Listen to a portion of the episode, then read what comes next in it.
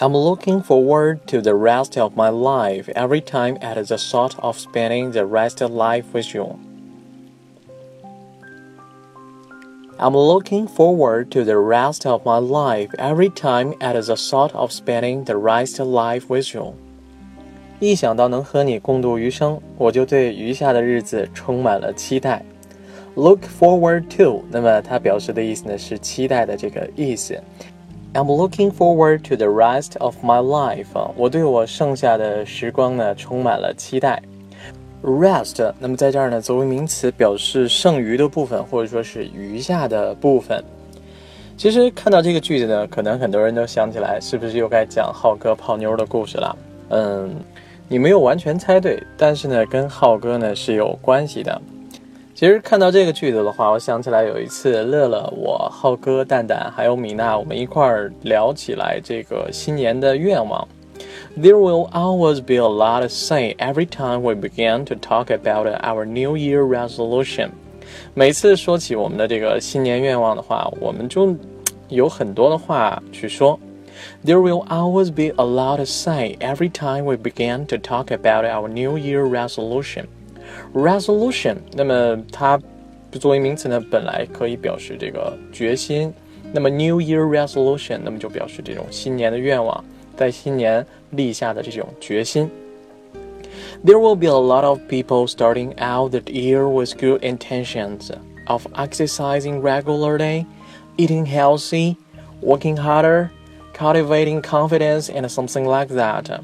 很多人呢，在新的一年里呢，都有一些美好的愿望，比如说定期的运动啊，吃得更健康一些啊，努力工作呀，变得更加自信等等等等。There will be a lot of people starting out the year with good intentions of exercising regularly, eating healthy, working harder, cultivating confidence, and something like that. Intention，那么作为名词呢，表示计划、打算的意思；而 regularly，那么在这儿呢，作为副词，表示定期的、有规律的。Exercising regularly，那么我们既可以把它翻译成定期的运动，或者说是有规律的去运动。Cultivate，那么作为动词呢，表示培养或者说是陶冶的意思。Cultivating confidence，我们把它翻译成了就是变得更加自信，培养自己的自信心。Well into the next month, they are back to their old habits again. 但是呢，一般情况下，到了他们励志的这个第二个月的话，他们就又回到老样子了。Well into the next month, they are back to their old habits again.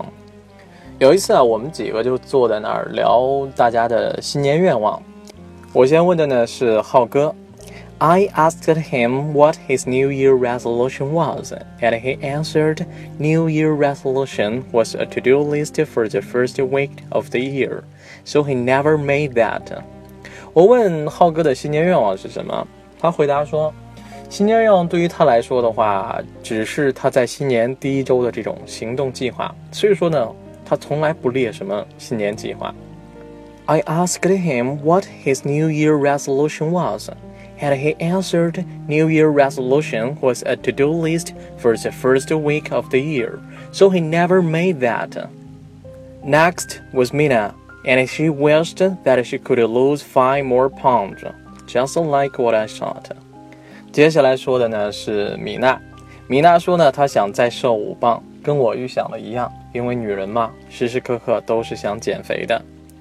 Next was Mina and she wished that she could lose five more pounds, just like what I thought.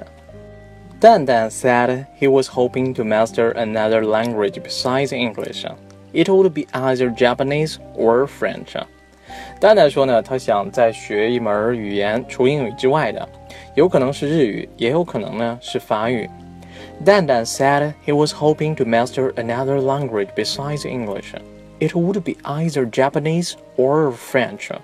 最后呢，我们都看着乐乐，轮到他说了。乐乐呢，跟平时好像不太一样，这个时候呢，感觉有一些紧张。没想到乐乐突然呢，抬起头看着米娜，对着他说：“I wish I could be with you every year, and I'm looking forward to the rest of my life every time at the thought of spending the rest of life with you。”我希望每年呢都能跟你在一起。 而且一想到能跟你共度余生，我就对余下的日子呢充满了期待。I wish I could be with you every year, and I'm looking forward to the rest of my life every time at the thought of spending the rest of life with you。没想到在这个许下新年愿望的时候呢，乐乐突然就表白了。米娜呢也很不好意思，脸呢变得红扑扑的。看到这儿呢，我看了一眼浩哥，浩哥呢对着我。